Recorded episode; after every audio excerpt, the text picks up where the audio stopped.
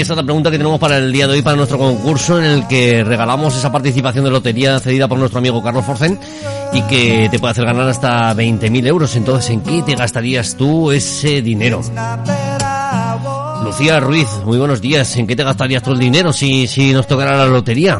¿Solo puedo decir una cosa? No, puedo decir varias mientras te llegue, mientras te llegue. Buenos días, pues no lo sé, yo creo que de momento hoy en día casi que lo más importante creo que me quede como estoy, ¿eh? Pero luego pues sí que iría tapando algún agujerico, sobre todo ayudar a mis padres, a mis Pues es hijos, a mi hermana. Nosotros, eh, ver, que te lo enseño. ¿Ves lo que, lo que tenemos este año? Tenemos un ladrillo, sorteamos un ladrillo. Ah, mira. Tú, nunca mejor dicho, ¿a, a qué es un ladrillo? Un ladrillo, es un ladrillo, lo estoy viendo, es un ladrillo, doy fe. eh, si no te si no te toca la lotería para tapar agujeros con el ladrillo. Con el ladrillo. Vale, vale, vale, ahora, ahora.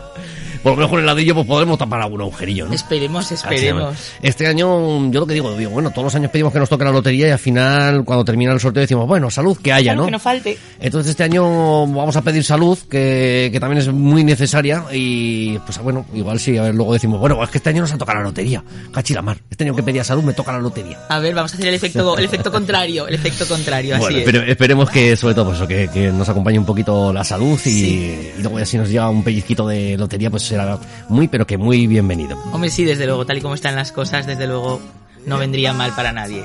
Bueno, pues vamos a presentar a, a Lucía, Lucía Ruiz, que es la delegada en Aragón de la Asociación Víctimas del Terrorismo y que además desde hoy, día 2 de diciembre y hasta el próximo día 17 de diciembre en el Centro de Arte y Tecnología Etopía va a haber una exposición de la Asociación Víctimas del Terrorismo que se llama Vivir sin miedo, vivir sin memoria. Lucía, cuéntanos. Oh, vivir con memoria, vivir con memoria, perdón. Sí, que, que, que hay veces que me tergiversan a mí la- las letras entre... eh, Nos falta un café todavía a estas horas de la mañana. Venga, va, luego nos lo tomamos. Cuéntanos un poquito esta exposición. Bueno, pues esta exposición recorre los últimos, eh, más o menos los últimos, hace un recorrido por los últimos 50 años de terrorismo, no solamente en nuestro país, sino también fuera, eh, de, entre los que se incluye pues también la fundación, la creación de la, de la Asociación de Víctimas del Terrorismo en febrero del 81.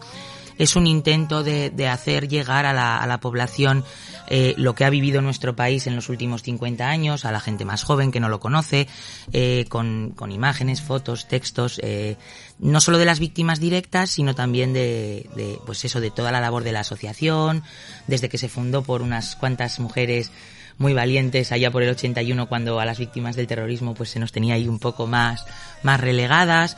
Y es muy interesante de ver. Yo creo que es un, un punto de inflexión importante para, para poder distinguir qué es lo que ha ocurrido aquí en estos últimos años.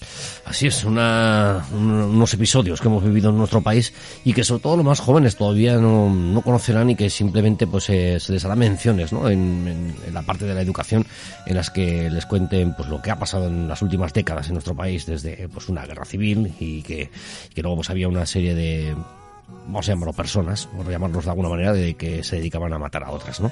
así es Eh, por, por pensamientos diferentes, simplemente por pensar, por pensar diferente.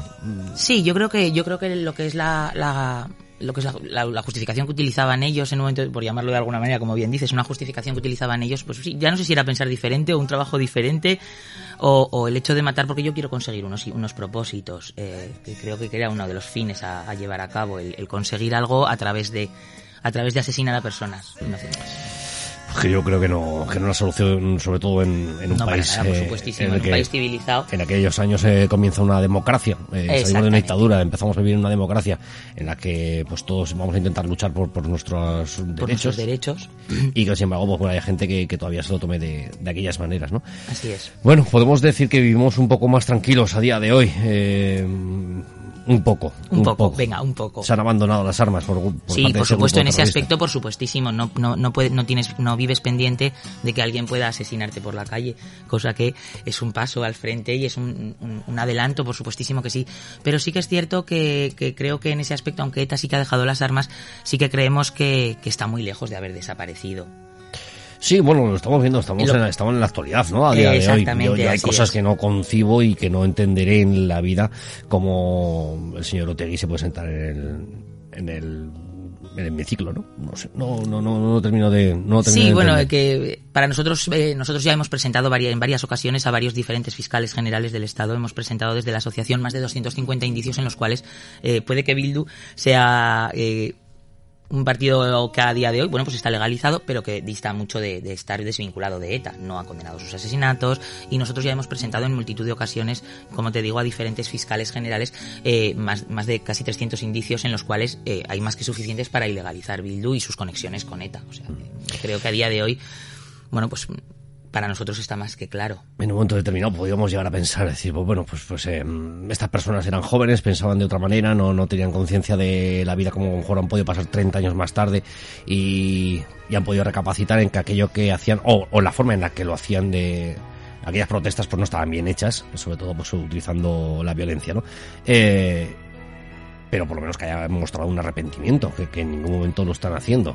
Claro, eh, Luego, eh, eh, si ya nos ponemos en uno de los arrepentimientos, sí que es cierto que, por ejemplo, para los acercamientos, para, para los beneficios penitenciarios, eh, se requiere que, que ellos hayan, hayan, hayan firmado un, un, documento en los cuales sí que se arrepienten de, de, haber, de haber cometido asesinatos. Pero es un documento tipo que realmente eh, lo firman pues, pues porque saben que con ello tienen unos beneficios penitenciarios. No, no, no, que se arrepientan de, de, exactamente. de, corazón de verdad. De ahí, de ahí a que se arrepientan de verdad, pues, pues la verdad es que no lo sé.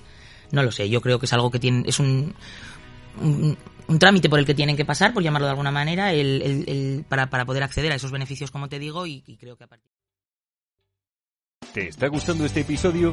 Hazte fan desde el botón Apoyar del podcast de Nivos. Elige tu aportación y podrás escuchar este y el resto de sus episodios extra. Además, ayudarás a su productor a seguir creando contenido con la misma pasión y dedicación.